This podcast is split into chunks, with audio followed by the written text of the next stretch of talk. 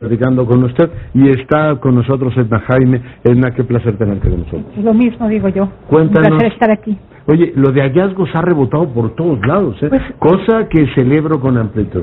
Mira, Leonardo, yo creo que quiere decir que hay un grupo, una coalición, un grupo de mexicanos que nos interesa la justicia penal. O un grupo de mexicanos que estamos aterrados de ver los datos que nos pusieron. Hoy platicábamos con un gobernador, permíteme omitir su nombre, fue una comida no pública, pero hablábamos del asunto, él no le va tan mal en, en la... En, la- En el ranking. en el- bueno, pero de- digo, no hay, antes se pregunta uno por qué no estamos peor, ¿no? Estamos hablando de porcentajes de bateo en todos los casos superiores al, a los, bueno, 87% creo que es el mejor, ¿no? Eh, Así es, en, términos- en, en términos eh, en términos de impunidad, Leonardo, que pues es la, la medida, una de las medidas pues, básicas para, para evaluar un sistema de justicia. Yo creo, mi querida Edna, que en un país civilizado no deberíamos hablar de otro tema que de hallazgos. O sea, ese debería ser nuestra principal preocupación. Estoy de acuerdo contigo, pero me parece que es un punto ciego en esta administración, entonces pues es, es grave. Es, es un punto ciego a nivel federal. Mm.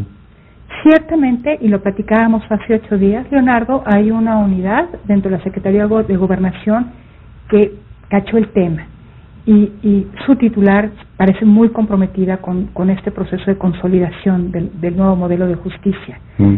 Sin embargo, pues no, no solamente, además de, de funcionarios convencidos, necesitamos instrumentos, recursos, una visión estratégica para poder pues llevar pues esta reforma a donde queremos llevarla, a mejorar a mejorar el acceso a la justicia y elevar la calidad de la justicia. Y uno de los puntos centrales será, evidentemente, que las fiscalías tengan autonomía y no sean utilizadas políticamente. Yo no sé en qué va a terminar el caso Rosario Robles, pero si queda efectivamente que hay una utilización de la Procuraduría para una pues querella política entre el grupo Entonces, gobernante este y país no anterior. cambió nada. Ujú. y, y, y, y lo que se presenta como una manera de hacer política distinta será más de lo mismo, Leonardo. Yo creo que esto es un, una ventana privilegiada para ver dónde está parado el presidente Mm. respecto, respecto a la aplicación de la justicia. Si es como mecanismo de control político y de persecución del enemigo, no habremos cambiado nada y será muy lamentable. Pues veremos en qué termina eso. ¿De qué vamos a platicar esta semana? Leonardo, mira, yo no quiero pasar, que nos pase de largo lo que sucedió la semana pasada en Michoacán. Lo de los muertos. Lo, lo- lo de los Colgados. Lo, lo de los colgados. Por varias razones, Leonardo. La primera es que pues la violencia sigue aumentando en el país. Mm. Uruapan, Michoacán, en los primeros seis meses de este año, comparado con los del 2018, más del 50% de incremento de homicidio. Madre mía. Leonardo. Y también eh, eh, quiero llamar la atención sobre el tema porque creo que está anunciado. Ahora sí que es una crónica de un fracaso anunciado. Me parece que el despliegue de la Guardia Nacional no va a resolver los problemas. Y hablando de Michoacán en específico, Leonardo, creer con un- que con un despliegue eh, de, pues, elementos de la Guardia vamos a solucionar el problema quiere decir que no entendemos nada. ¿No aprendimos las lecciones del 6?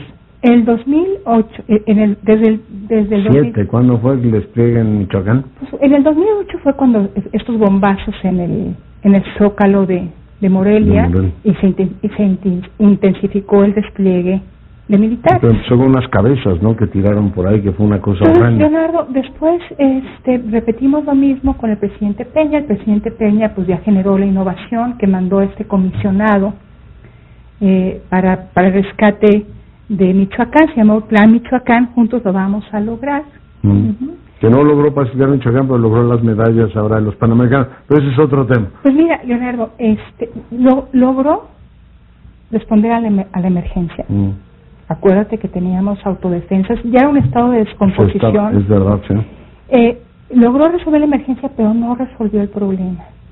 Porque no queremos entender que en algunos lugares de este país lo que necesitamos es refundar el Estado, Leonardo. Mm. No, o sea, no desplegar una expresión del Estado, en este caso, necesitamos refundarlo. Sí, oye, pero déjame nada más detenerte ahí. O sea, el coordinador de asesores del presidente de la República actual era el gobernador de Michoacán cuando se dio ese despliegue. Yo sí le podría decir, presidente, Yo esa película ya la vi y créanme que por ahí no vamos a ir muy lejos. ¿eh? No, no tenemos capacidad de aprendizaje. O sea, después de 11 años, Leonardo, es terrible lo que me dices. 11 años tenemos eh, más de 100, 154% de incremento de la violencia y no entendemos. Yo creo que el presidente Peña y el comisionado Alfredo Castillo, perdimos una enorme oportunidad porque no entendimos bien. En ese momento yo tenía en el equipo de investigadores a México Evalúa a un investigador visitante que está haciendo su doctorado en la Sorbona, no me acuerdo si en la Sorbona o en CIASPO, y había hecho mucho trabajo de campo en Michoacán, Leonardo. Mm. Entonces, eh, tenía, había entrevistado a todos los bandos, tenía una visión privilegiada de lo que ocurría en territorio, sobre todo en Tierra Caliente. Y, y produjo un documento que se llamaba eh, Entender para Atender, por una estrategia de Estado en Michoacán. Y lo que él veía era una oportunidad de Leonardo para realmente reconfigurar la autoridad del Estado en, en, esos territorios. Eh, las autodefensas, Leonardo, traían, estaban acompañadas o, estaban algunas de ellas sostenidas por movimientos sociales, movimientos de participación social, que si se hubieran atendido hubiera sido una oportunidad para volver a tejer tejido social, red social, pero también Estado.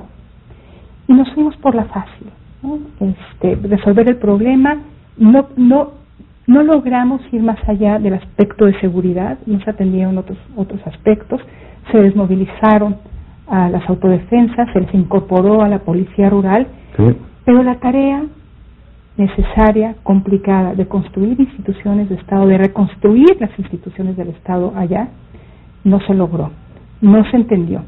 Y el problema es que sigue sin entenderse, Leonardo. Y me preocupa profundamente porque no veo que haya plan B. No lo hay, es que no lo hay, ¿no? y nos vamos a dar cuenta que la Guardia Nacional no va a hacer una diferencia en, en, en los procesos violentos que vive este país, en las distintas dinámicas de violencia que vive este país. Y creo que pues no podemos seguir desperdiciando oportunidades, Leonardo. Este, la tuvimos, se pensó que con desmovilizar eh, a las autodefensas, se pensó que con llevar algunos programas relacionados con la prevención del delito iba a ser suficiente. No, el trabajo es mucho más profundo, mucho más profundo, Leonardo. Pues Entonces, eh, pues creo que no podemos de pasar por alto, que no nos acostumbremos y pasemos por alto un evento como el de la semana pasada, y que llame la atención de las autoridades para que eh, pues puedan verse en el espejo de sus antecesores. El despliegue no es suficiente, lo que hay que construir es Estado. Y lo que hay que hacer, tuvimos un orden, eh, eh, el monopolio de la fuerza perdió el Estado, lo, lo tuvo un grupo criminal, se fragmentó, un grupo criminal está otra vez disputando el territorio y Leonardo, pues es importantísimo. Que el territorio, la recolección de impuestos, creo, lo creo, creo Leonardo, que pues es momento de pensar en serio en intervenir más allá de, los, de la superficie. Yo creo que tienes toda la razón. Mi querida Edna, placer tenerte con nosotros. Nos vemos aquí la semana próxima.